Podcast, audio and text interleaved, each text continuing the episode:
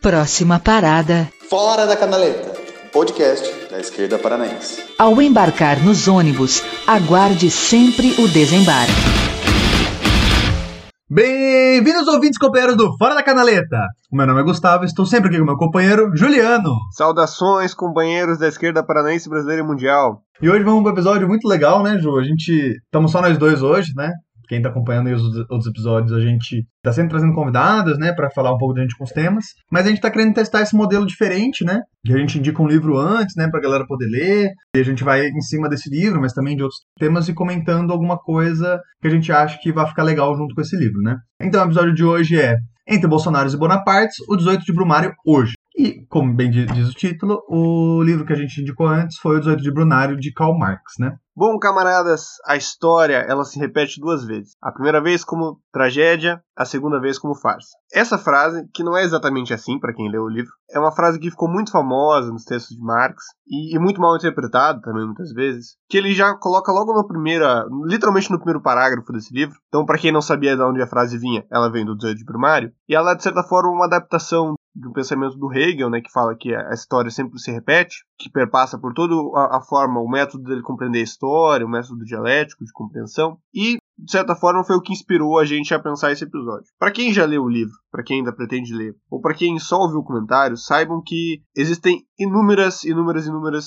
comparações possíveis para se fazer entre o período histórico que a gente tem hoje, ascensão do neofascismo, Bolsonaro e tudo mais, e o que aconteceu lá em 1951, 1952 com o Luiz Bonaparte. Assim, a história se repete. Mais uma vez, a farsa da tragédia do que foi a ascensão do bonapartismo, que por sua vez já foi a farsa do que foi o processo de Napoleão Bonaparte, que por sua vez era o termidor da revolução, que nada mais é do que era a farsa da República Romana. E assim a história continuamente prossegue com uma continuidade de farsas construídas em cima das tragédias a que vive o povo oprimido. Assim como Ângelus, insuflado pelo vento, é forçado a ver toda a destruição do progresso, sem poder nada fazê-lo, nós mais uma vez contemplamos a história dar mais um passo no seu caminho para o abismo. Sejam muito bem-vindos a esse episódio, gente, eu espero que vocês curtam. Realmente recomendo a leitura do livro, mas saibam que vocês não precisam ter lido o livro para curtir o episódio, até porque vocês vão ver que é bem explícito mesmo as possíveis comparações. Não é nada muito acadêmico, complicado. É quase óbvio de tão trágico a situação.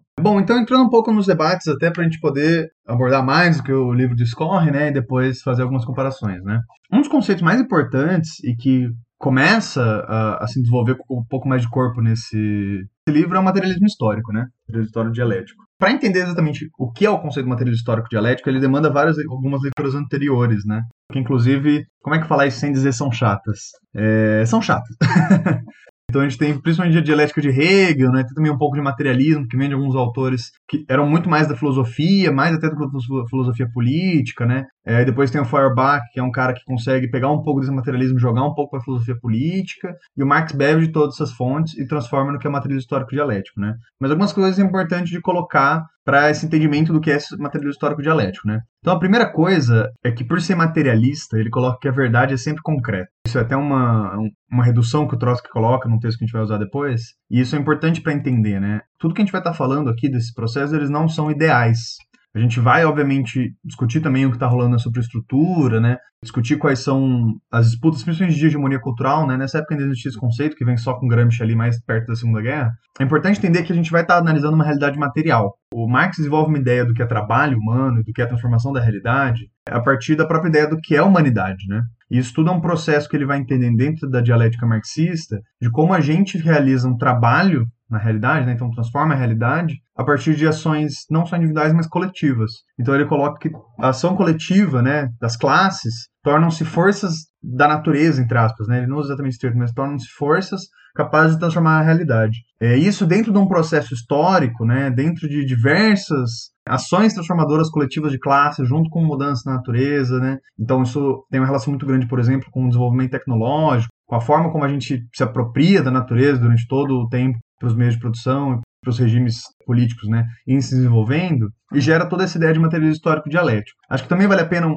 uma pontuação inicial sobre isso, de que a gente aprende, principalmente na escola, né, no ensino médio, quando a gente vai ver marxismo histórico eh, e método histórico dialético, a gente vê muito aquela explicação bem estruturalista sobre o que é isso, né? Então vê muito aquilo do, ah, e é que ele divide só pela visão econômica e por etapas, né? Então é ah, tem antes o método de servidão, né, o método de produção asiática, aí depois tem o feudalismo, aí depois tem a escravidão. E, tipo, isso não, não é uma forma do Marx desenvolver o materialismo histórico dialético, né? Então é importante colocar que isso é uma das leituras do marxismo, bem posterior a Marx, do que é um método histórico dialético. Você falou aí que é necessário algumas leituras chatas e tal, mas eu geralmente, quando a galera vem falar, ah, eu preciso entender alguma coisa sobre materialismo histórico, quero entender, eu geralmente indico esse livro por quê? Eu acho que, primeiro, ele é muito tranquilo, muito suave, muito gostoso de ler. Eu realmente me diverti muito relendo ele pro episódio. Ele é realmente engraçado, né? Isso é ele é engraçado. Ele é engraçado, de fato. O Marx, ele, ele dá uns tapas, assim, que é, que é realmente ri em diversos momentos. E não só isso, ele condensa muito um processo que o próprio Marx está vivendo, né? Ele sai daquele perspectiva bem acadêmica que ele tinha antes, dos hegelianos de esquerda, ele literalmente abre o livro falando de Hegel, né? Tem Hegel literalmente na primeira linha, né? Então ele, ele se coloca numa posição política ali, falando, não, eu sou um hegeliano de esquerda e tudo mais. Mas quando ele chega, ele tá, já tá transformando essa ideia, né? Já tá passando por uma perspectiva de crítica de entender que o método dialético do Hegel não, não é suficiente para compreender toda a realidade. Então ele está começando a tentar desenvolver essa leitura. E, inclusive, num dos prólogos da edição da Boitempo, tem uma crítica que ele faz pro Proudhon, né? A crítica que ele faz pro Proudhon é que o Proudhon é objetivista, coisa e tal. Por quê? Porque ele diz que o Proudhon não está analisando a situação francesa por meio da luta de classes. Ele está fazendo uma análise rasa da situação. Enquanto o Marx está falando aí do proletariado, da burguesia, o Proudhon está falando da, da república e da monarquia. E o Marx vai dizer tipo assim, foda-se, cara. Não é importante. É, isso aí são só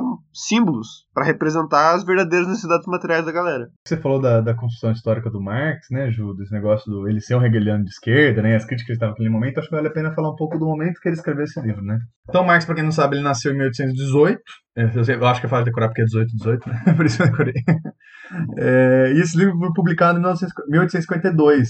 Então, o Marx era um cara jovem, né? Ele tinha seus 30 e tantos anos aí, 33, 34 anos, é, na publicação desse livro, ainda saindo de um, ainda do mundo muito acadêmico, né? Começando a participar aí de algumas é, movimentações mais de luta de classe. Até uma coisa que. Acho que até estava conversando com você, Ju, outro dia, que você falou do, do quanto o Marx fala que tudo que ele escreveu, por exemplo, no Capital não foi nada novo, né? Foi só fazendo análise e colocando no papel de coisas que já existiam na realidade do movimento proletário daquele momento, né? Análises que já existiam, reflexões que já existiam. Na verdade, ele compila isso e transforma num método, né? Então, a gente analisar também o próprio Marx com o método marxista é muito importante, né? Então, entender que ele tem todo um processo aí de criação para virar o que foi o Marx dentro da sua obra, e mais ainda de como tem uma construção fora da própria obra dele que a gente cria, né? Então, isso que a gente falou, por exemplo, do Marx é engraçado. Cara, você não tem a, a imagem do Marx ser um, um jovem escritor irônico, mas ele é, tá ligado? Quando você vai ler os primeiros livros do Marx, ele tá tirando uma onda com a galera. Tipo. Então é dentro de toda essa conjuntura também da própria vida do Marx, né, que ele escreve esse livro.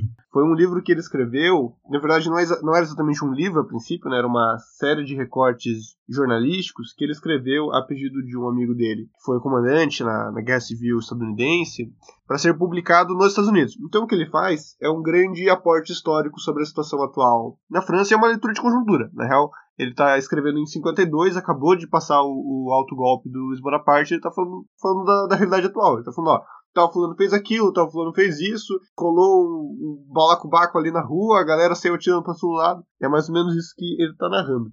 E para fazer, pra gente poder compreender melhor, tentar fazer uma retrospectiva histórica. Porque, como eu tô dizendo, ele é um livro de conjuntura, ele é um livro do momento, né? E o Marx não se importa em explicar tudo, né? É, ele presume que você sabe o que aconteceu nos últimos 50 anos. Porque geralmente você sabe o que aconteceu nos últimos 50 anos, né? Pelo menos a camada mais letrada da população. Mas para nós que estamos aí 200 anos depois, a gente tem bem perdido na, na cultura. Em diversos momentos eu tive que parar, procurar, não, quem que era essa figura, o que aconteceu e tal. Então, dando esse resumão geral. O que nós estamos vivendo aí é uma continuidade histórica da Revolução Francesa. A Revolução Francesa ali aconteceu em 1789, todo mundo sabe disso, todo mundo estudou isso na, na escola, em que você tem a derrubada da monarquia do antigo regime francês, você tem a, a construção da Primeira República, que é a república famosa dos girondinos, dos jacobinos, do, do Robespierre, do terror, que, no final das contas, vai levar à ascensão do Napoleão Bonaparte Bonaparte, que vai governar a França até 1815. Com 1815, a gente vai ter um período de acordos de paz na Europa, né, os acordos de Viena, vai ser criada a Santa Aliança, e você vai ter um período de restauração na França. O que é o período de restauração? As potências internacionais elas se reúnem e falam: a gente vai recolocar o rei da França na França e vai trazer o antigo regime inteiro de volta. Esse período aí, ele dura uns 15 anos. E obviamente ele não funciona muito bem, né? Você não tem como desfazer uma revolução, não é assim que funciona a história. Que, basicamente o que está acontecendo? Você tem uma, um rei ele é francês, mas ele foi colocado ali pelas potências estrangeiras num processo de extremo imperialismo, né, especialmente do imperialismo britânico ainda nesse momento, né, mas também que representa uma parcela da sociedade que é o capital latifundiário, né, que é o capital agrário, que era exatamente o mesmo meio de sustentação da antiga monarquia francesa, que é a mesma monarquia, se você parar para pensar, né. E você vai ter um, uma revolta popular mesmo, uma revolta feita pelas bases da sociedade, que é a burguesia industrial e financeira. Então os grandes banqueiros, os grandes industrialistas da área urbana conseguem capitalizar e vão usar ela para instaurar uma outra monarquia, a monarquia de Orleans, que é uma monarquia que representa os interesses dessa, desse outro capital. Então você tem aí uma briga, é, uma, uma, revolta popular que é capitalizada para virar uma briga entre, a, entre, os dois cenários da burguesia. Né? E isso já dá uma demonstração de momento que a Europa está vivendo esse conflito urbano-rural ele é muito presente em toda a história desse século XIX.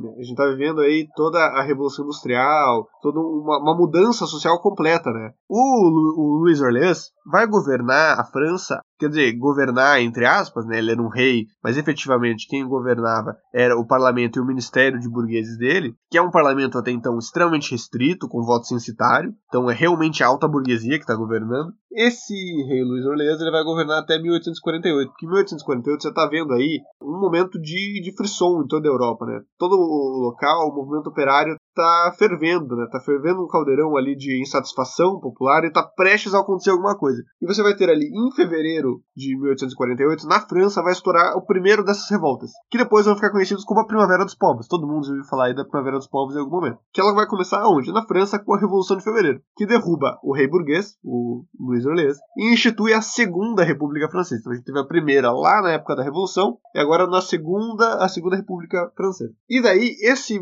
momento ele abre uma porta tanto para a Europa como um todo, a Primavera dos Povos, a, a, disputa nacionalista, que vai só ser resolvida lá na Primeira Guerra Mundial, você abre um uma porta para um estouro na política francesa que, que vai acabar com o golpe de 18 de Brumário. Num primeiro momento, o Marx vai narrar que ele dura tipo assim duas semanas você tem esse período revolucionário. Logo que ele se acalma, né, as pessoas voltam para casa, eventualmente os protestos acabam, você vai ter um período de formação de uma Assembleia Constituinte para definir as regras dessa república, em que basicamente todas as classes ainda vão estar representadas em algum grau. Tem que pensar que aí o proletariado foi quem saiu na rua, né, foi o proletariado que começou o bagulho, então eles que vão chamar o negócio, mas obviamente, no primeiro momento eles não vão fazer o negócio sozinhos, porque eles estão lutando contra o rei, né, e é um proletariado ainda um pouco desorganizado, né. Essa noção que a gente tem de, de partidos partidos comunistas, partidos socialistas ainda não existe. Né? Você tem que pensar que isso aí está acontecendo muito antes do, da própria escrita do Capital, muito antes do Lenin.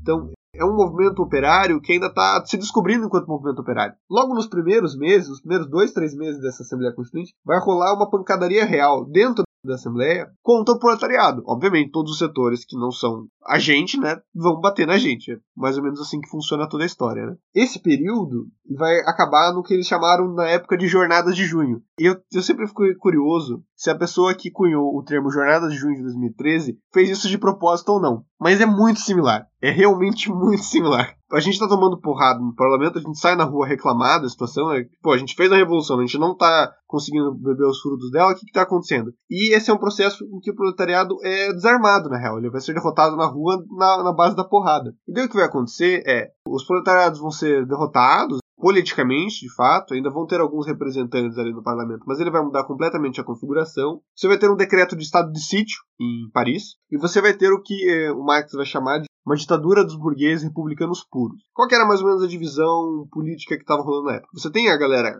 o movimento operário, proletariado, que se identifica com uma visão socialista, que ainda não é uma visão comunista, marxista, nem nada do gênero, é uma visão socialista mesmo, uma visão socialista utópica. Você tem uma pequena burguesia que representa ainda aqueles antigos ideais liberais da Revolução Francesa, que ainda acreditam em liberdade, igualdade, fraternidade, que são o que, que constituem o Partido Social Democrata. E você tem os republicanos chamados republicanos puros. Eles eram a galera que era oposição consentida durante o governo do Orleans. Eles eram republicanos, eles assumiam a posição de republicano, mas eles ainda são representantes da alta burguesia. Então eles estavam naquele parlamento de voto censitário. E eles são representantes da alta burguesia que acreditam em uma república bem, bem fechada, assim, uma república deles. Por isso republicanos puros, inclusive, porque era só república. Não tem esse negócio de igualdade, de fraternidade, é só república. E você tem do lado que era o, a base do governo Orleans, os monarquistas. E os monarquistas eles vão se dividir em dois grandes grupos. Um grupo que é os orleanistas, né, que defendiam Orleans, e um,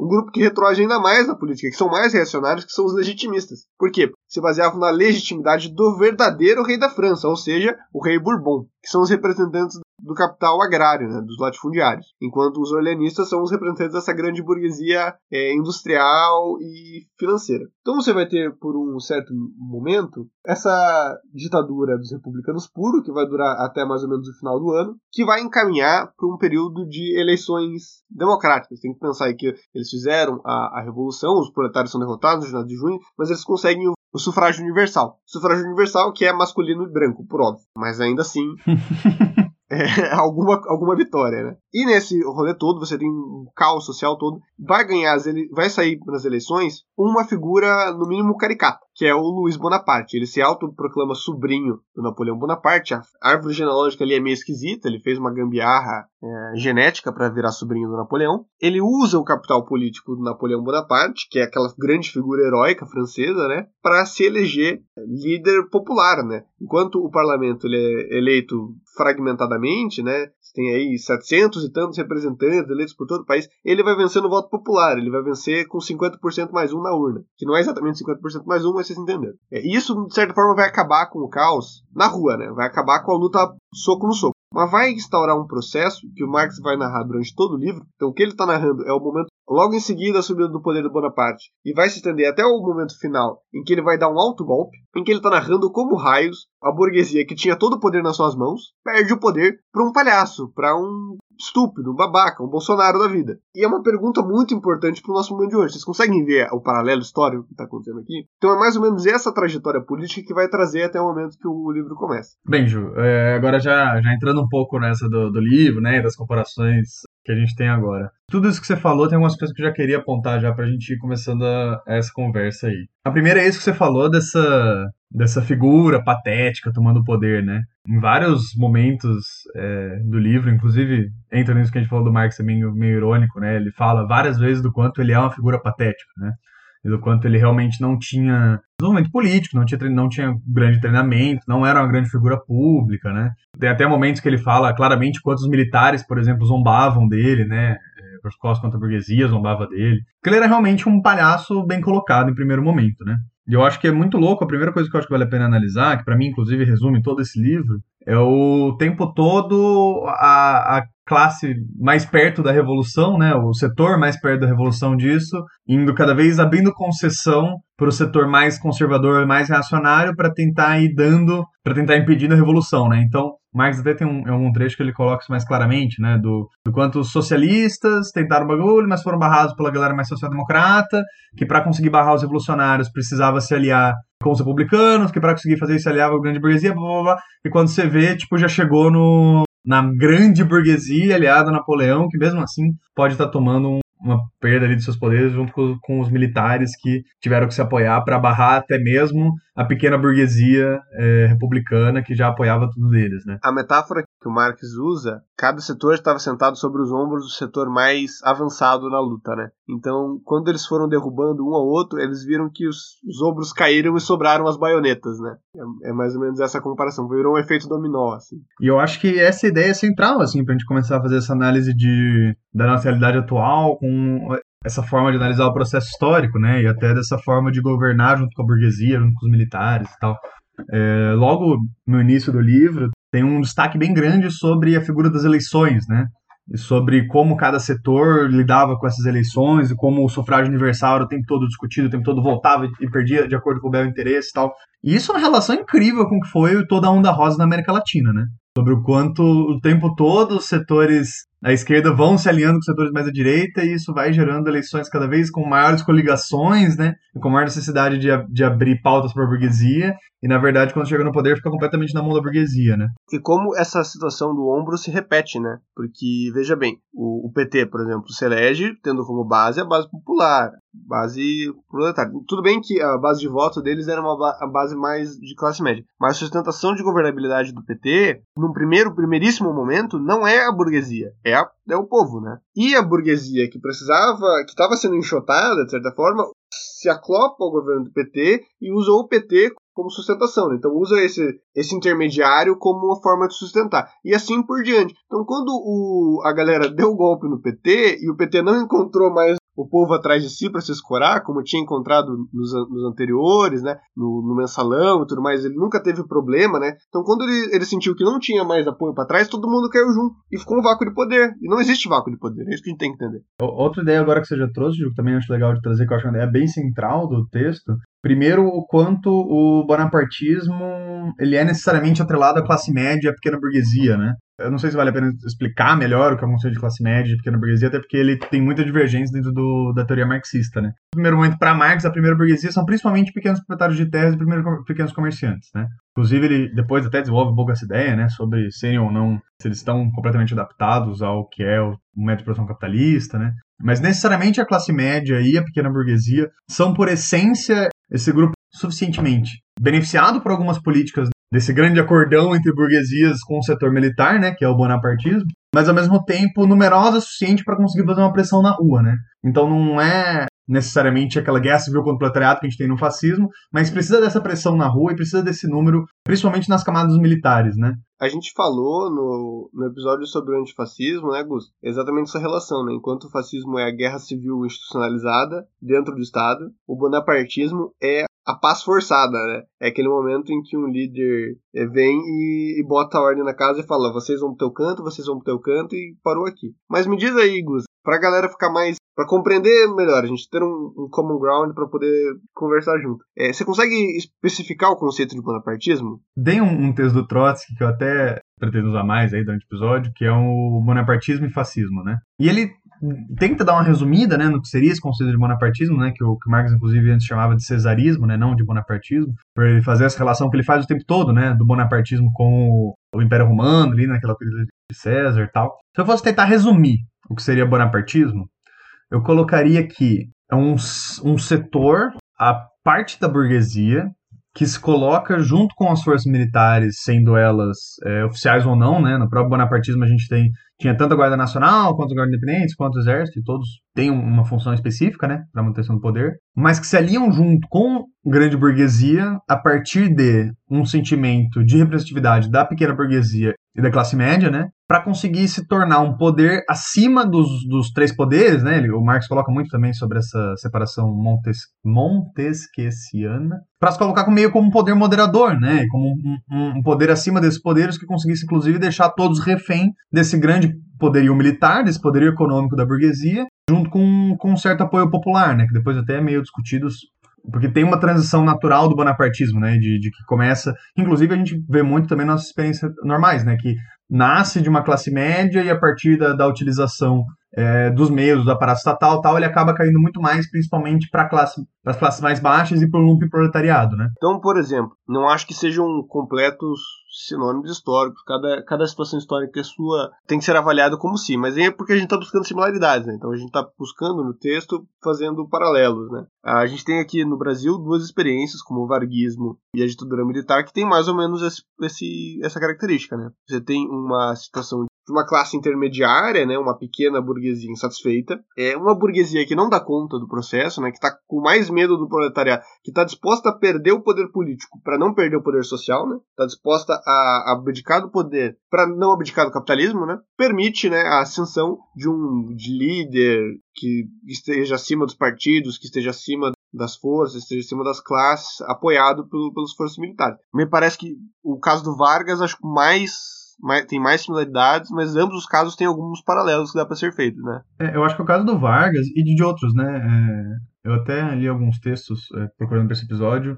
que falam especificamente sobre algumas experiências da América Latina, né? E acho que na América Latina o que não falta é exemplo de, de governos desse modelo, né? Então a gente tem o, o Vargas, né? Tem também o, o Perón, né? Que é um exemplo clássico, inclusive, muito parecido com o Vargas, mas eu acho que ele até tem umas características até mais parecidas ainda com, com o bonapartismo do, do que o varguismo, né? Tem também o Cardenas, né? No México, que também teve um, um papel muito parecido, assim. E isso meio que se repete, né? Eu acho que tem toda uma estrutura da forma como a burguesia na América Latina se desenvolve, né, a partir de, enfim, de capitalismo dependente, né? Acho que a gente, desde o primeiro episódio, usa muito aquele texto do Floresta Fernandes, que é realmente incrível, né, da capitalismo dependente e formação das classes sociais da América Latina. E eu acho que toda essa ideia de capitalismo dependente, de como a burguesia na América Latina é construída, ela gera toda essa semelhança muito, muito próxima, né, entre a burguesia industrial, entre o, entre o poder financeiro, entre os proprietários do latifúndio, né, das grandes terras, e também com o poder militar, né? Tudo meio que uma simbiose que eu acho que fica um modelo muito fácil para a burguesia, né? Eu acho que a América Latina, o Trotsky dá uma desenvolvida um pouco, né, de como o fascismo e o bonapartismo têm essa relação muito fácil de transição interna de um para o outro, dependendo da necessidade de derramamento de sangue ou não, né? É que talvez a América Latina tenha uma burguesia tão forte no aspecto material de força, né, de controle de terra, de arma, de tudo, talvez nunca tenha precisado chegar a um fascismo, né? É, eu ia citar como outros exemplos dessa transição o, a situação da, da Europa Ibérica, né? É, Portugal e com Salazar e a Espanha com o Franco, né? De certa forma ascenderam-se durante o período fascista e depois transitaram para um modelo mais pacífico, né? De dominação, em que você não permite que seus adversários se, se expressem, né? Mas você mantém ali um grau de, de paz, né? Paz social mesmo. Você não sai matando pessoas por aí, etc e tal. Então, o... voltando de novo, porque esse é, um, esse é um texto realmente bem interessante do Trotsky. Ele tem um, um conceito que ele apresenta, um conceito não, uma linha né, que ele apresenta, que eu acho bem legal de trazer exatamente o que você falou.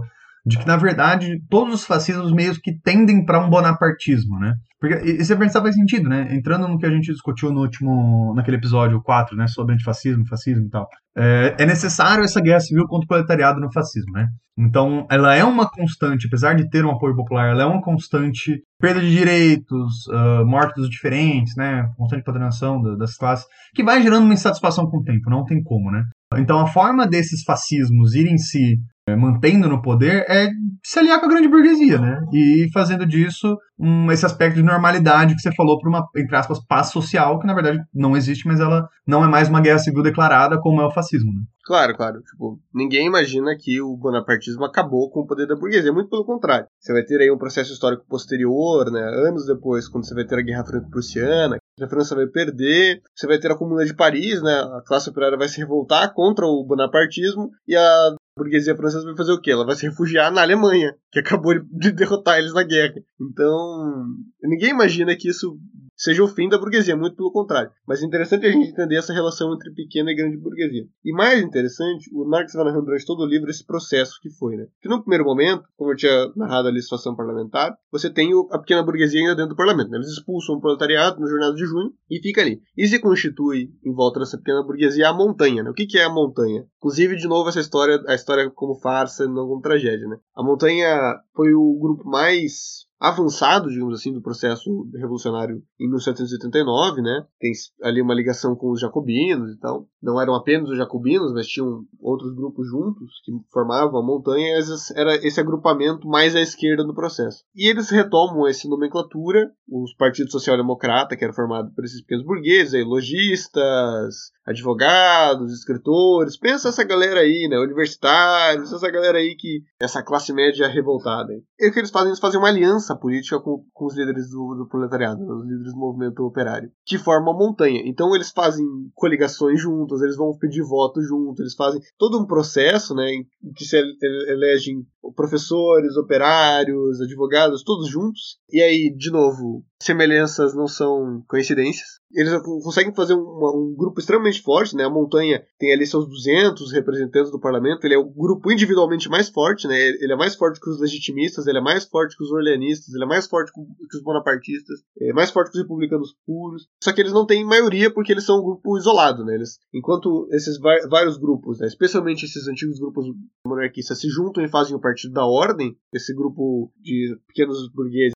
aliados aos operários, fica mais à margem do processo e vira oposição consentida. Né? E passa a ser todo um processo da burguesia de tentar eliminar essa oposição consentida porque eles percebem que eles são um problema, né? Você está vivendo um momento de, digamos assim, ascenso da classe, né? Pô, você tem aí a Primavera dos Povos, os operários saíram à rua para todo lugar, você acabou de tirar os operários do parlamento, eles voltam junto com os sociais-democratas. Você precisa dar um jeito de acabar com eles. E passa a ser todo um grande, é, grande objetivo durante o governo do Bonaparte, do, do Partido da Ordem, de excluir é, essa galera parlamento. Esses republicanos que antigamente estavam falando aí sobre nós precisamos de voto, sufrágio universal, precisamos de direitos civis, precisamos de direito de imprensa, de fala, eles começam a recuar na, na política. Eles falam, não, veja bem, direito de fala, mas nem tanto, vamos ver isso aí, é liberdade de imprensa, mas não pode falar mal do capitalismo aí, né? Tem que ter seu, seus cuidados. Então eles vão dando essa recuada, né? Para isolar esse grupo social-democrata. E daí eu acho que eles usam um recurso muito interessante, que o Marx inclusive fala, da antítese constitucional. Eles formam a Constituição, e a Constituição ela fala assim: ah, tal direito é garantido de forma universal, blá blá blá blá. Salvo em situações de A, B, C, D. O que ele está fazendo, na verdade,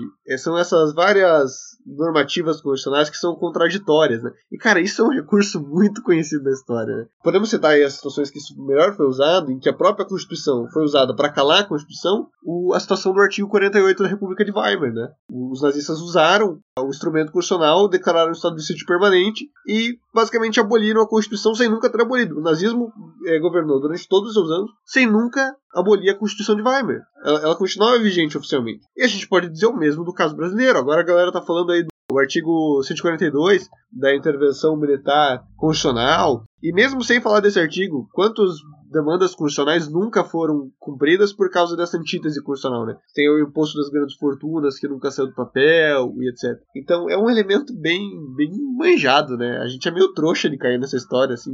Há literalmente 200 anos estamos caindo na mesma história, né? Achando que a Constituição vai salvar o mundo, que você vai lá, ah não, vamos fazer uma regra que ninguém vai poder quebrar. Só que a própria regra tem sua contra-regra, né? Eu acho que isso é legal de destacar, Ju, assim, querendo ou não, uma coisa que a gente sempre levanta é que a gente tem um recorte específico de direito, querendo ou não, que é o que a gente estudou, né? Uh, e durante o texto ele diversas vezes fala não só a ideia de Constituição, mas também ele fala muito de segurança pública, de sistema penal. É, então eu acho que aí começa a se constituir um pouco do que é a crítica do direito do Marx, né?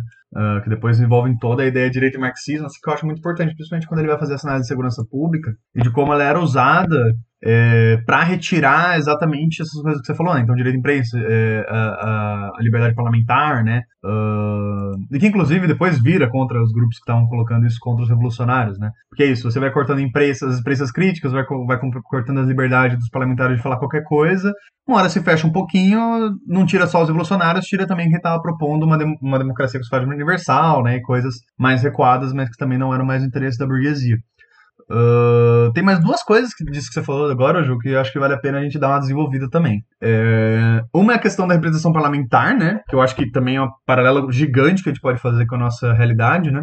Uh, que o, Bonaparte tinha uma pou, pouquíssima representação parlamentar, né? Ele conseguia, junto com os monarquistas, constituir uma maioria, conseguia fazer várias aí coligações e tal com outros partidos, mas a, a galera bonapartista mesmo era muito pequena, né? Assim como o PSL hoje, né? Assim como o PSL, exatamente. Mesmo o PSL tendo elegido a maior bancada, a, a galera bolsonarista mesmo hoje em dia não chega, chega a 25, 30 pessoas, né? É, ainda mais depois do racha do PSL, depois das últimas votações. A gente viu, por exemplo, quando o, o DEM se articulou contra o setor, todo o setor bolsonarista junto com o PSL e MDB, teve seis deputados bolsonaristas que votaram, por exemplo, contra o Fundeb. Então, assim, dá pra perceber que a representação bolsonarista mesmo é muito pequena, né? E a outra ideia que também acho que, querendo ou não, se relaciona muito com essa questão da repressão parlamentar, de como essas frentes eram organizadas apesar das diferenças de interesse, é a questão da ordem, né, Ju? Que eu acho que é uma parada que a gente tem que dar uma desenvolvida, porque é meio que a ideia central de como se opor aos, entre aspas, socialistas, né? Que era a ideia da tradição, família e religião, né? É, é, muito colocado dentro, por exemplo, quando você vai pegar algumas ideologias de direita, por exemplo, do conservadorismo, né? Como esse seria o ponto máximo do conservadorismo político, né? Ou essa retomada de valores extra-ciência, inclusive até antiluminista, né, de certa forma. Sim, com certeza, sem dúvida. E dá para fazer esse paralelo, né? Uma situação que o, o Marx ele aponta muito em diversos momentos é como o Luiz Bonaparte está fazendo uma guerra constante contra o parlamento e usa esse partido da ordem que forma sua maioria para se blindar contra isso. E depois ele expulsa o partido da ordem do próprio governo, né? E constitui um governo mais alinhado com ele mesmo. Então ele que era o idiota, o estupidão, né? Que ninguém botava fé, ele vai lá e, pega essa galera que hoje nós chamamos aí de centrão, de democrata, tudo mais, junta todo mundo junto com ele e fala: não, vocês precisam me proteger, porque eu tô aqui formando uma guerra contra o parlamento, que são vocês mesmos, né? Vai entender essa, essa relação e no final das contas dá um chute nessa galera e constitui o próprio governo, que vai, ao final das contas, é, terminar com o próprio autogolpe. Ele vai fazendo isso como? Ele vai cortando em fatias, né? Primeiro você tira os proletariados dos jornadas de junho, depois você pega os sociais-democratas, eles vão também fazer um movimento, né? O Marx, inclusive, cita diversos momentos do livro que eles conclamam as pessoas no parlamento para ir para as ruas, para pegar as armas, e quando chega na hora H, desistem, né? Eles fazem um manifesto que só 30 deputados é, assinam, os jornais é, democratas acabam não publicando. Então, o que rola é que eles, tipo, estavam na gritaria no parlamento, quando vai na hora H, não fazem nada. E isso esvazia eles de, de poder político, de capital social mesmo, né? A galera olha eles, ah, essa galera, foda-se, né? Tem um momento muito massa que o, Marx tipo, pega um, o que seria o pensamento de um militar na época, ele fala, não, eu já apostei na, na, Revolução duas vezes, eu não, não vou deixar eles me enganar a terceira. Porque toda vez era isso, né? Os democratas iam lá e não, não pagavam para ver. Por que, que não pagavam para ver? Porque quem tava ali na, na, possibilidade de ascensão era a classe operária, né? Havia sempre esse risco. Então, Bonaparte usa desse momento e exila essa galera, né? Tira eles do parlamento, acaba com a montanha, né? Não, não consegue acabar efetivamente com ela, mas ela perdeu tudo a moral que ela tinha, né? É, e depois disso acaba, vai dar um jeito de expulsar também os republicanos e depois vai dar um jeito de expulsar também os próprios monarquistas, né? Quando ele se dá um alto golpe, né? Primeiro para fazer uma reeleição que era impossível pela Constituição, né? E depois ele dá um segundo autogolpe se autodeclarando imperador. E vira aí o Napoleão III, que é a, o segundo império francês. Então você vê, e você vê isso acontecendo no bolsonarismo. Você vê isso, eles cortando essas fatias. Né? Você vê como antes era 50%, agora já é 30%. E não é 30% porque a galera tá deixando de acreditar no Bolsonaro. É, a gente às vezes tem essa impressão legal, então não estamos ganhando. Não é isso. A galera tá real se expelindo as, as partes menos radicais deles. Estão radicalizando o centro, né? Então o, centro bolsonarista está cada vez mais radicalizado e eles estão expulsando quem não está pagando para ver. E quando chegar a hora H, eles vão ter uma galera radicalizada, é, bem orientada, com grupos definidos, hierarquizados, preparados para ação, e a gente vai estar tá ali brigando sobre quem deve ou não ser candidato em 2022. Eu acho que isso é mais um, uma relação legal de fazer, João, disso de, de quanto o bonapartismo e o fascismo flertam um com o outro e tem uma relação dialética, né? Então, quanto, por exemplo, é importante o pressionar da burguesia pelos militares e também vice-versa, essa extremada do, da base bolsonarista, né?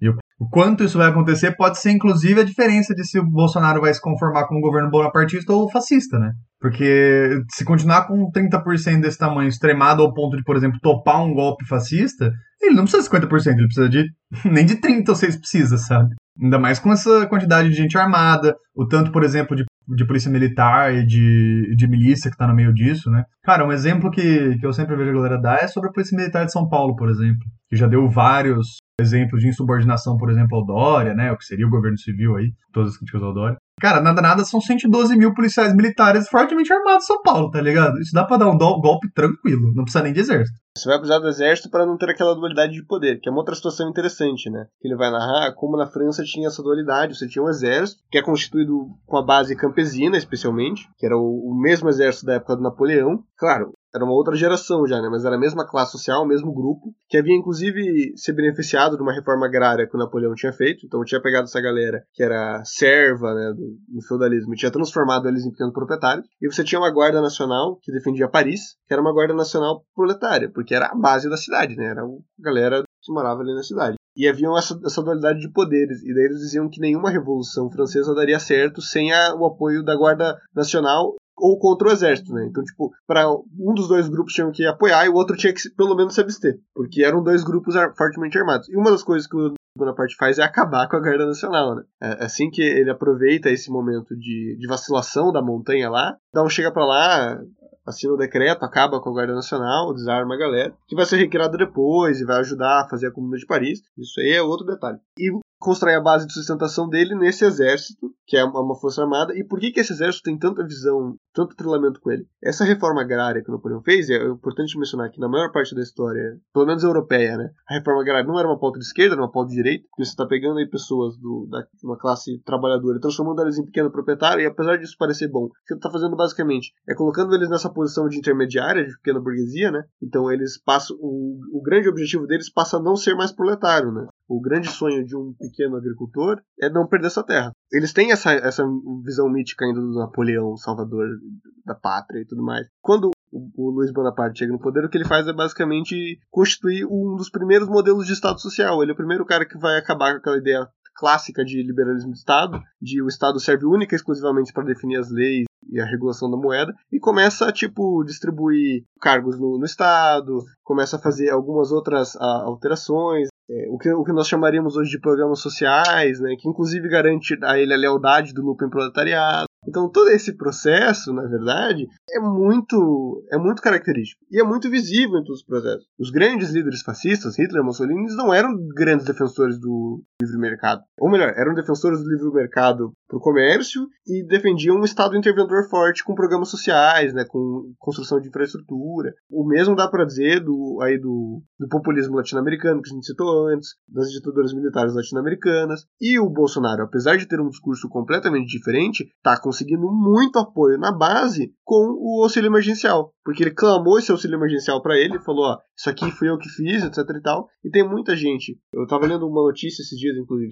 É, cidades no Nordeste, né, que historicamente votaram no PT, que votaram, tipo assim, 98% no Haddad, agora virando o jogo pró-Bolsonaro, porque basicamente estão ganhando mais dinheiro com o auxílio emergencial do que ganhavam no Bolsa Família. Isso aqui não é dizer que esse tipo de programa só serve para comprar voto, coisa assim. Não, são programas importantes, necessários. Inclusive, é, a oposição fez uma grande luta pelo, pelo auxílio emergencial, que não deve ser negada, mas esse modelo de governo bonapartista já, já tem essa mecânica de usar esse tipo de coisa a seu favor há muito tempo. E a gente tem que entender isso. E não é deixar de lutar por eles, mas é entender que eles vão ser utilizados pelo Bolsonaro. Entender como é que a gente vai fazer esse, esse negócio funcionar.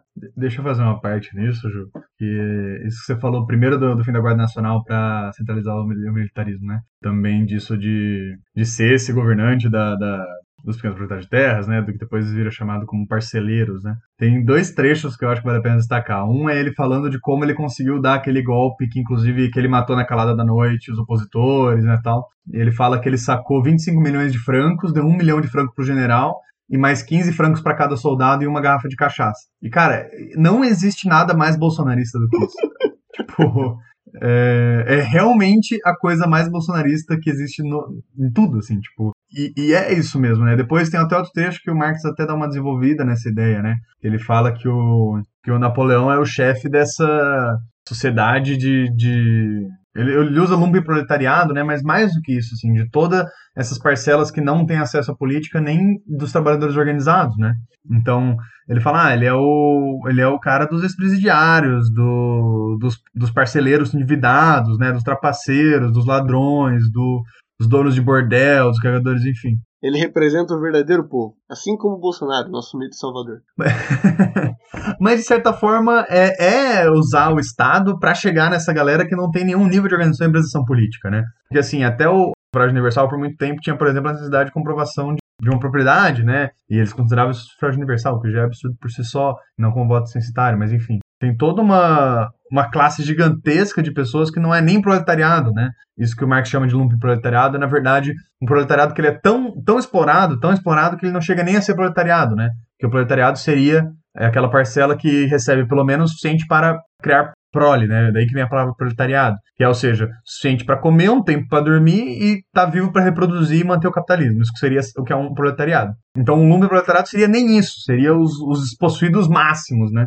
E se for pensar, isso que está passando o processo do Bolsonaro é isso. A tomada de poder dele é muito importante à classe média, mas a partir do momento que ele toma, a base social se torna a camada mais baixa possível da sociedade, né? E não tem como não fazer o paralelo, que talvez acho que é o paralelo máximo da nossa conjuntura, mesmo que, sei lá, eh, se você passar e ler o livro e não entender nada, isso pelo menos você vai entender. É a perspectiva que a galera tem com relação à palavra socialismo. Eu adoro isso durante todo o livro. Que ainda não existia o termo comunista, né? Não haviam comunistas ainda clean que é um termo que vai ser forjado teoricamente pelo Marx, mas vai se popularizar principalmente depois da Comuna de Paris, ou seja, daqui a 20 anos. Mas você já tem aí um antissocialismo muito vigente. E mais do que um antissocialismo, você tem uma perspectiva de definição do que é socialismo, que é usada nessa parada para cortar esses elementos que não, digamos assim, no, no inner core, né, é, bonapartista. Que eles falam que basicamente tudo virou socialismo. Primeiro, os proletários eram socialistas, e esses eram socialistas mesmo. Mas depois, os sociais-democratas viram socialistas. E depois, o sufrágio universal é socialista. E depois, a liberdade de imprensa, que era algo que a gente estava defendendo há três meses atrás, virou socialista.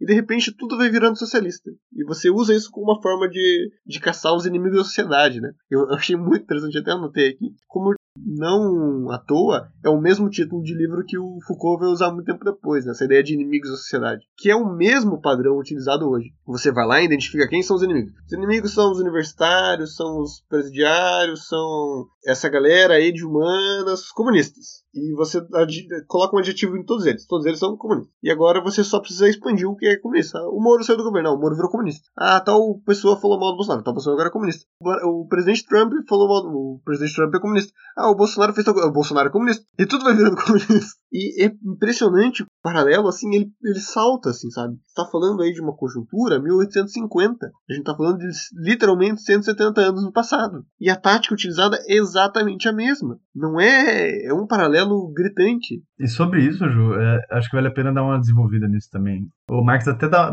uma certa, uma desses tapas na cara que o Marx dá é nesse trecho, né, que ele fala, ah, tá, tudo usa como comunista, blá, blá, blá. E ele fala, ah, mas e eles estavam certos, assim, tipo, a burguesia de entender isso como socialismo, né, porque apesar de não ser as nossas pautas, né, ele fala, ele dá esse exemplo, né, da, é, das armas que usaram para derrubar a burguesia, então a liberdade de imprensa, né, o, toda essa ideia do liberalismo, é, apesar de não ser a nossa, elas estavam sendo utilizadas, subvertidas pelo povo para conseguir se organizar. Então, estavam de fato ameaçando a dominação classista da burguesia, né? Porque os socialistas iam começar a ganhar poder, eles tinham espaço de fala, estavam ganhando, se organizando, tipo, apesar de estarem perdendo, ainda não serem maioria, estarem perdendo em alguns espaços, eles eventualmente iam conseguir ter avanços de consciência de classe, né? Apesar de ainda não era um termo que ele tinha combinado, mas enfim. Ia ter esse avanço de consciência de classe. E a burguesia entendeu, esse é o tapa na cara que ele fala, muito melhor que os socialistas, que eles estavam de fato atacando o socialismo, né? Porque eles até, ele até pega como exemplo, né? Porque, por exemplo, alguns grupos atacados foram os que é, reivindicavam um cristianismo mais.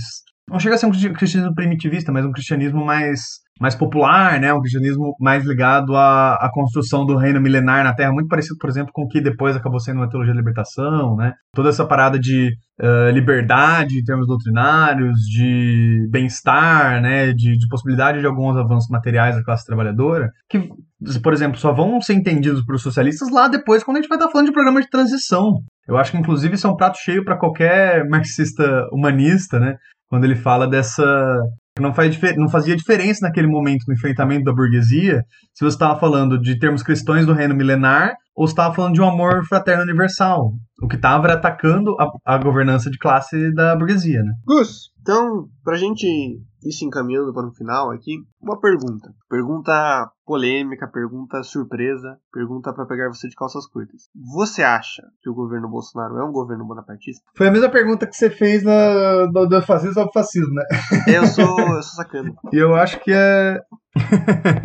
E eu acho que a resposta é mais ou menos a mesma, mas eu vou dar uma adicionada, né? A primeira resposta, que é a que a gente deu naquele episódio, né? Que foi a de tentar bater esse martelo com total clareza e com total certeza seria completamente antimaterialista, né? Então, assim, é, materialista histórico. Seria a mesma coisa, por exemplo, que a gente deu, como perguntar para alguém em 30, em 1930, se a Alemanha tinha virado um país fascista, né? Então, assim, provavelmente, é, provavelmente não, com certeza é, é fácil de afirmar que existem características desse fenômeno bonapartismo que a gente é, criou nesse termo, né? que se assemelham muito ao que o Bolsonaro está fazendo, né? Na forma como regime, como ele se relaciona com os militares, como se relaciona com a burguesia, como se relaciona com o Congresso e com o Judiciário, né? Então eu acho que com certeza tem características. Mas acho que é difícil bater martelo que é um governo bonapartista. E aí eu vou adicionar o que eu queria adicionar, até porque me parece que a gente está num momento que essa relação que eu, que eu bati em alguns momentos que o Trotsky traz, né, sobre o bonapartismo e o fascismo, que é muito próxima, talvez a gente esteja num momento de definição para qual lado vai rumar. Então, assim, por exemplo, essa possibilidade de, de, domínio total sobre os militares, né? A gente já vê que dentro da polícia militar ele meio que já é unanimidade. Mas me parece que entre os militares ainda não é tanto. Tem vários comandantes de alto escalão que se colocam contrários, alguns políticos do Bolsonaro, né? E, e, é o que ele meio que está fazendo agora, é tentar ganhar os militares, né? Então coloca a base militar dentro do governo, coloca vários galera do alto escalão dos, dos ministérios, né? Já tem mais de 6 mil militares, na, é, sendo uma grande parte desses da ativa dentro do governo federal, do executivo. Então, assim, talvez os próximos meses como vai se desenvolver o apoio popular, executivo, poder material do Bolsonaro, seja o que vai definir se vai estar tá arrumando para, junto com a burguesia, e fazer um governo bonapartista, ou se vai de, de fato abrir uma guerra aberta contra o proletariado e, e se transformar no fascismo. Eu acho que é isso que a gente tem que ter na cabeça no momento. Vou, vou aproveitar o gancho da minha resposta, que eu acho que é uma resposta mais otimista, mais focada no pessimismo. Lá vem o Gramsciano. Não, não, não, veja bem. Eu acredito que a gente definitivamente não está vivendo um momento bonapartista, nenhum momento fascista, e que não acho que não possa se desenvolver. Eu concordo muito com a sua perspectiva que pode vir a ser. Estamos vivendo um dever. No entanto, existe uma característica curiosa em todos os processos históricos bonapartistas e fascistas é que a burguesia estava acuada, né? Existia um, um movimento proletário avançando, né? Você tem aí a Primavera dos Povos em 48, o que, que é aquilo, né? Um estouro popular, revolucionário, que vai alimentar o nacionalismo, que vai alimentar a Constituição da Alemanha, que vai basicamente definir o que é a história europeia no século XX. Quando você tem a ascensão do nazismo e do fascismo, a luta é para impedir os comunistas de tomarem o poder, né? Já tem os comunistas alicerçados numa boa base na União Soviética, crescendo no resto da, da Europa. Você tem a criação da Quarta Internacional em 38, então tem toda uma, uma, uma arquitetura de crescimento do proletariado, e que você pode ver, inclusive, na forma da parcela do dinheiro correndo do mundo que se constitui em capital, que se constitui no 1% da população, que é muito maior e vem decaindo historicamente, e desde década de 70, 80, com o fenômeno neoliberalismo, a gente está vendo processo contrário. A gente está vivendo uma retomada da burguesia do espaço político e social dela. A gente está vendo uma um crescimento do poder burguês. Um, como o David Harvey coloca, né, uma retomada da, das estruturas tradicionais de classe. Claro, a gente tem um, momento aí de interregno, isso é sem dúvida, né, esse período histórico que está se fechando, a gente ainda não sabe muito bem o que está acontecendo. É, esse crescimento alt-right, aí Trump, o Erdogan, o Orbán, Bolsonaro, Felipe Duterte, é todo um processo curioso. O processo do, do outro lado também é curioso, você tem Trudeau, Macron, é, a própria Merkel, sabe? Desde quando que a Merkel virou uma representante da esquerda, sabe? Tem gente batendo palma da esquerda para Merkel. Que, que, tipo de processo é esse? A gente não tá entendendo o que tá acontecendo. E é claro que esse processo tem um crescimento relevante do setor operariado em manifestações populares, inclusive. Você tem aí o, as manifestações do Chile, né? Peru, é, na, na Bolívia você tem um um processo abortado por um contragolpe. No Brasil, você tem a eleição do Bolsonaro, mas você também tem uma galera ativa na rua, agora não por causa da pandemia, né? Você tem em Minneapolis, nos Estados Unidos. Cara, você tem exemplos, você tem os coletes amarelos na França, né? Você tem uma série de, de movimentações que, inclusive, não são daquele movimento operário tradicional, não são mesmo do movimento partidário de esquerda tradicional. Alguns deles não dá nem para dizer que são necessariamente de esquerda, né? O que, o que teve a Primavera Colorida, aí, o que foi isso, né? Você tem aí o, as manifestações no, no, Oriente Médio, junho de 2013, Coup Wall Street, Hong Kong, dá para dizer que essas manifestações têm um caráter de esquerda? É um, é um, debate, sabe? Então eu acho que, certo, a gente vive um momento de indefinição, a gente pode ir para qualquer lado, e existe um crescimento da classe trabalhadora aí, mas é um, um, crescimento que nem a gente entendeu ainda. Que é um crescimento que eu não sei se acua a burguesia. Eu não sei se a gente bota pressão no Maia a ponto dele achar que vale a pena se aliar ao bolsonarismo, ou se os militares veem uma razão eficaz para estar junto com o Bolsonaro contra o Maia. É, claro, a leitura do livro é fenomenal nesse sentido de demonstrar que a história é uma caixinha de surpresas, que todas as portas estão abertas e a qualquer momento aquilo que era seu aliado pode virar seu inimigo e a, a, luta de classes é mais dinâmica que isso, e que no final das contas todas essas lutas partidárias e todas essas lutas parlamentares estão alicerçadas num, num patamar material, isso que importa. Mas eu, eu sou pessimista com a relação da, da, nossa organização enquanto classe, e por ser pessimista nisso, eu sou otimista em relação ao bonapartismo. Eu acho que o que a gente está vendo pode ser uma reascensão burguesa mais tradicional, liberal, e que a gente está confundindo as coisas. A, a gente estava tão acostumado com uma, uma direita paz e amor, ou uma esquerda paz e amor, tão acostumado com o Lula e o FHC se abraçando, que a gente está assustado em ver o que é de verdade o, do, o domínio capitalista. Eu concordo com quase tudo que você falou, Ju. Mas eu acho que o que gera talvez uma diferença entre as nossas análises é que eu tenho uma diferença, acho, acho que eu tenho um entendimento um pouco diferente sobre quando o fascismo aparece. Eu acho que ambos, tanto o bonapartismo quanto o fascismo, eles aparecem quando é necessária uma transição econômica ou um, uma atualização tecnológica, né, enfim, que vai mudar algumas características dos meios de produção e como funciona a exploração do proletariado. Ambos. Só que, até, acho que até o Orlando Condor, naquele livro que a gente usou, dá uma desenvolvida nisso, assim, de quanto o fascismo só consegue se tornar fascismo quando tem uma desorganização da classe trabalhadora, né? Então ele até dá o exemplo de como tinha rachado a Frente Única Sindicalista, né? Como a gente estava perdendo a, a, maioria nas ruas, né? De como tinha tido um racha internacional muito grande, movimento operário, enfim. Então acho que talvez exatamente por isso que eu, que eu acho que assim já existe uma transição econômica que parece que vai rolar de toda essa parada neoliberalismo 2.0, acho que é uma coisa que a gente foi abordando tanto nos episódios sobre educação e também no episódio sobre juventude. Processo de uberização, né? Já está tendo uma atualização, né, na forma de exploração. Então, assim, parece que a burguesia vai precisar passar algumas reformas, mudar algum, algumas coisas que não eram toleráveis no sistema anterior. Então, assim, talvez o quanto a gente vai conseguir se organizar vai ser a diferença entre eles não precisarem chegar no fascismo ou precisar chegar no fascismo, entendeu? Faz, faz sentido. De certa forma, a sua análise continua mais pessimista que a minha. Né? Com certeza. Bom, eu acho que é isso. Você tem mais alguma questão para acrescentar sobre o livro, sobre a atual conjuntura, sobre a nossa possibilidade concreta e efetiva de abandonar o país eventualmente? É, ou a gente pode ir para o que fazer? Não, vamos para o que fazer. Por fim, em vez de conseguir um aporte de força do proletariado, o Partido Democrata o havia contagiado com sua debilidade. E como costuma acontecer no caso de grandes feitos democratas, os líderes tiveram a satisfação de culpar o seu povo de deserção, e o povo teve a satisfação de culpar os seus líderes de fraude. A violação de um parágrafo abstrato da Constituição não era capaz de gerar esse interesse. Não foram os próprios democratas que afirmaram que a Constituição já havia sido repetidamente violada? Os jornais mais populares não a haviam denunciado como artimanha contra-revolucionária? Porém, por representar a pequena burguesia, ou seja, uma classe de transição, na qual os interesses de duas classes se embotam de uma só vez, o democrata tem a presunção de se encontrar acima de toda e qualquer contradição de classe. Bom, meus camaradas, a primeira questão do que fazer de hoje é busquem compreender as relações políticas da sociedade como uma relação de classe. Isso pode parecer meio óbvio e pode parecer uma repetição do nosso bordão estude, mas por que, que é importante colocar dessa maneira? E eu acho que é por isso que esse livro é tão relevante, tão importante. Compreender as relações a partir de uma dinâmica de classe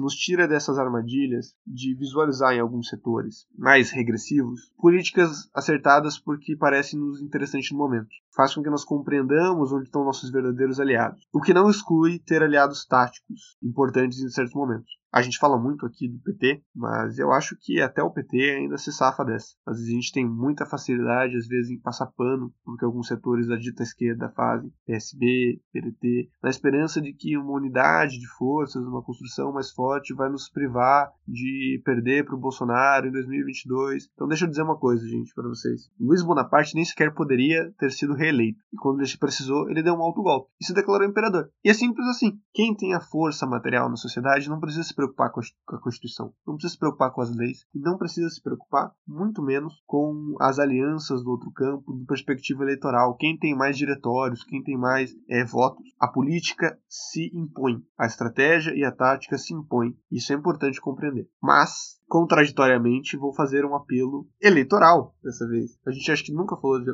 sobre eleições especificamente, né? a gente fala muito sobre os partidos, sobre o Senado, mas nunca falou sobre eleições. E eu queria dessa vez fazer um, um apelo eleitoral. Nós estamos em 2020, o ano de uma eleição decisiva. E por que decisiva? Porque ela vai ser um embate de forças entre o bolsonarismo e as demais forças da sociedade. E aqui as demais forças eu coloco todas, inclusive o liberalismo burguês mais baixo e triste. Então, nesse o que fazer, poder, eu trago esse apelo para a gente pensar as eleições com essa perspectiva, não mais com a perspectiva de ser o momento em que nós vamos retomar o poder, porque o poder não se constitui na urna, o poder se constitui nas ruas. E é aí que se constitui o poder popular. E se no momento pedir é, uma grande eleição ou pedir uma revolução armada, isso vai acontecer. É isso que nós precisamos entender. Que se nós tivermos maioria social, o resto vai se constituir, seja de uma forma ou seja de outra. Mas, nesse momento, essa eleição vai servir como um termômetro, uma análise das relações de força de cada lado.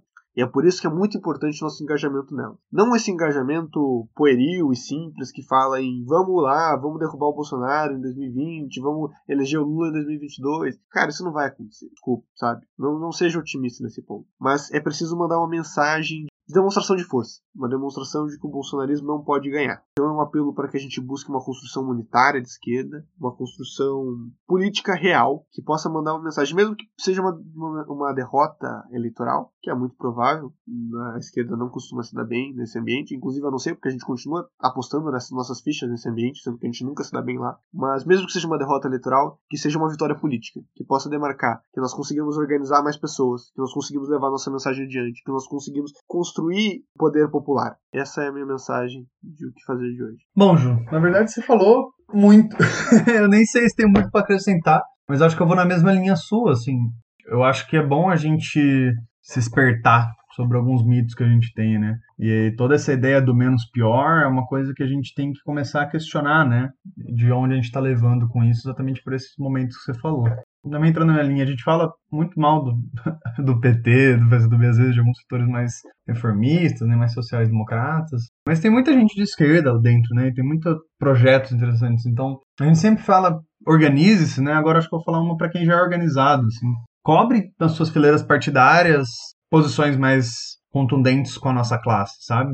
Não é ok que numa eleição de Câmara tenha PDT, PSB, PT, PCdoB apoiando Maia, sabe? É, pelo menos uma parte considerável desses partidos. Não é ok a gente, no período de crise, estar tá endeusando um Mandetta ou um Maia como a solução das nossas crises, sabe? A gente gera, às vezes, algumas contradições por causa de, de disputas de poder que existem na direita, que elas não podem mais ser consideradas como rupturas, né? Elas não são rupturas, elas são costuras dentro do, do que é o poder da direita, principalmente ao nível institucional, né? E a gente parar de se enganar com essas coisas dentro das nossas organizações, dentro da nossa política diária, dentro das disputas de consciência, me parece que é muito importante para a gente parar de cair nas nossas farsas do nosso tempo, né? Bom, gente, é isso. Agradecer a todo mundo aí que nos ouviu aproveitar para pedir, especialmente sobre esse episódio que teve esse modelo diferente, que vocês mandem comentários uh, pra gente. A gente tá no Instagram, tá no Facebook também, que é fora da canaleta arroba, gmail.com. Vocês podem enviar e-mails que a gente lê. Para falar do modelo, falar se vocês gostaram, se você leu ou não o livro, se por isso gostou ou não, né? Que vai ajudar a gente a melhorar, que a gente está testando esse modelo. E é isso. Lembrando que não importa quantas placas digam para ir para a direita, o caminho certo é sempre para a esquerda. Um beijo. Bom, gente, é, é, isso aí. Se vocês puderem dar esse reforço de feedback pra gente saber se a gente tá no caminho certo e tal, falem lá alguma coisa. A gente realmente quer saber se, se deu certo, se foi um modelo interessante. A gente já tá numa fase de testes, querendo ou não, fora da canaleta. Dizem que a maior parte dos podcasts morre antes do episódio 30. Então a gente tá tentando não morrer antes do episódio 30, tá? Então o seu comentário é importante. Pra dar tchau, eu vou fazer, vou deixar uma mensagem de esperança. A última frase do 18 de Brumário é a seguinte: Porém, quando o manto imperial finalmente cair sobre os ombros de Luiz Bonaparte, a estátua de bronze de Napoleão despencará do alto da coluna de Vendôme. Isso é uma, uma dupla maldição, um duplo aviso do Marco, é um aviso sobre a própria tradição bonapartista que vai morrer com Luiz Bonaparte, e de fato, quando ele se alça ao poder, essa imagem mítica que havia se criado do Napoleão Bonaparte passa a ser extremamente criticada, é, assim como hoje nós estamos fazendo debate sobre a ditadura militar e outros processos que trouxeram o Bolsonaro até aqui. Então esperamos que se um dia sejamos vitoriosos nesse processo, ele deixe bons frutos, pelo menos. Mas mais importante, uma maldição que o Marx lança ao próprio Luiz Bonaparte da forma como ele seria um dia derrotado. E isso levou 20 anos. Foram 20 anos de governo bonapartista até a Comuna de Paris. A Comuna de Paris foi um processo curto, pode-se dizer. Está descrito no Marx no Guerra Civil na França, para quem quiser. Na verdade, é uma, praticamente uma trilogia que o Marx faz. Né? Tem primeiro o Lutas de Classes na França, depois o 18 de Brumário e, por fim, o Guerra Civil, todos feitos no, no calor do momento pelo Marx, né? uma análise jornalística, não historiográfica, mas que foi o, talvez o processo, o primeiro grande processo de tomada de poder pelo proletariado e foi o processo que modificou completamente a visão que nós tínhamos sobre o que era um processo revolucionário até então. Né? A, a importância do Estado, a importância das Forças Armadas e tudo mais mudou a nossa perspectiva durante a Comuna de Paris. Foi talvez um dos processos mais inspiradores da história da humanidade até hoje. Então eu gostaria de encerrar com um breve refrão da Marselhesa de Comuna, a Marselhesa francesa que foi adaptada para a Comuna francesa pelos revolucionários da época, que vai encerrar esse episódio. Cantemos a liberdade, defendamos a cidade. Marchemos, marchemos, sim soberanos, o povo terá pão. Após 20 anos adormecido, desperta, povo francês. O chamado que te soa ao ouvido é o chamado da tua salvação. Vida longa aos revolucionários franceses e a todos os revolucionários que, ao redor do mundo, estiveram dispostos a desafiar a tirania. Tchau, tchau, gente. Você poderá fazer as seguintes conexões. Bom, gente, para minha primeira conexão vai ser o texto Trotsky que eu falei bastante durante o episódio, que é o bonapartismo e fascismo. Ele dá essa diferenciação e fala um pouco dos dois termos.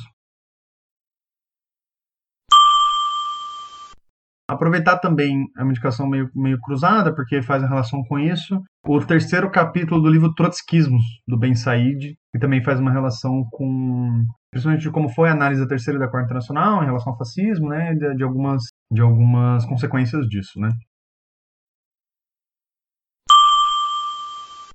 Outra coisa que eu vou deixar linkada é uma aula do Antônio Carlos Mazil, que é um professor da USP, né, que é especificamente sobre o 18 de Brumário, mas ele também fala bastante sobre o livro que o Ju falou antes, né, da Guerra Civil na França. É uma daquelas aulinhas de duas horas que a Boitempo põe no YouTube, que são bem legais. Também dão, traz vários elementos extra o livro, né, que a gente também vai relacionando, ajuda bastante. Minha primeira indicação, ela é um tanto óbvia, mas vai que alguém não entendeu durante o episódio, é o próprio 18 de Brumário de Luiz Bonaparte, da autoria do Karl Marx. Recomendo muito a edição da Boitempo, definitivamente a melhor tradução que a gente tem no Brasil. Ela tem alguns prólogos iniciais, mas são bem curtinhos e são interessantes também. Um do Marquinhos, outro do, do Marx na segunda edição e outro da terceira edição do Engels, que o Marx já estava falecido. Minha segunda indicação é o episódio especial do 18 do Brumário do canal Marx, canal com K, anote aí. É um podcast muito legal, você pode ouvir ele no Spotify, eu imagino que ele tem outras plataformas, mas eu geralmente uso o Spotify mesmo. E ele é um podcast que tenta tá fazendo a leitura do Capital, né, capítulo a capítulo, etc. E tem alguns episódios especiais com convidados, falando sobre outras obras e, outros e outros temas. Então esse especialmente muito bom.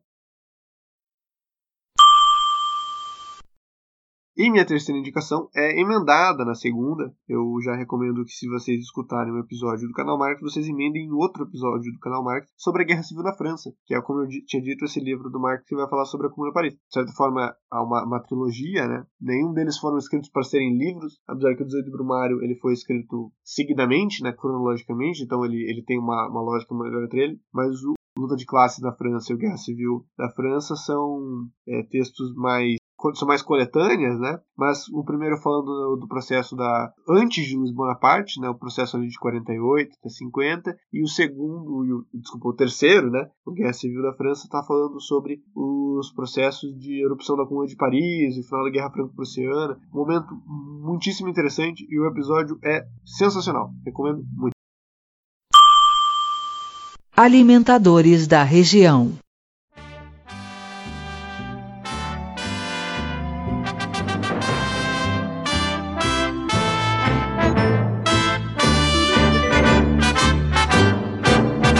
Français, soyons plus esclaves, sous le drapeau rallions-nous. Sous nos pas, brisons les entraves, 89, réveillez-vous, 89, réveillez-vous, frappons du dernier anathème, ceux qui, par un stupide orgueil, ont ouvert le sombre cercueil de nos frères morts et sans emblème. Chantons la liberté, défendons la cité.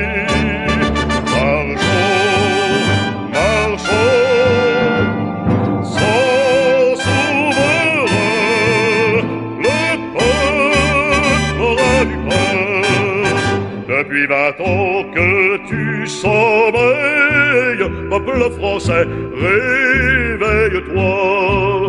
L'heure qui sonne à tes oreilles, c'est l'heure du salut pour toi. C'est l'heure du salut pour toi. Peuple debout, que la victoire, nos combat tes fiers guerriers.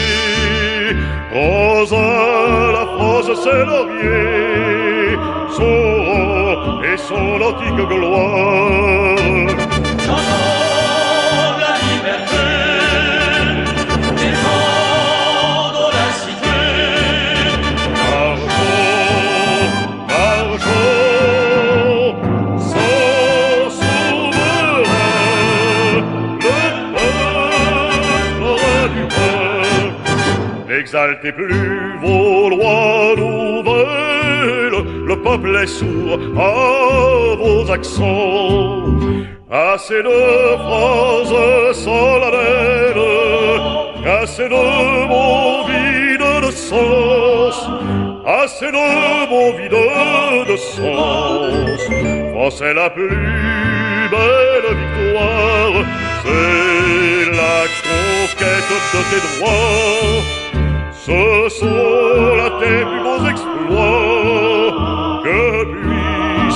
божество и ствол.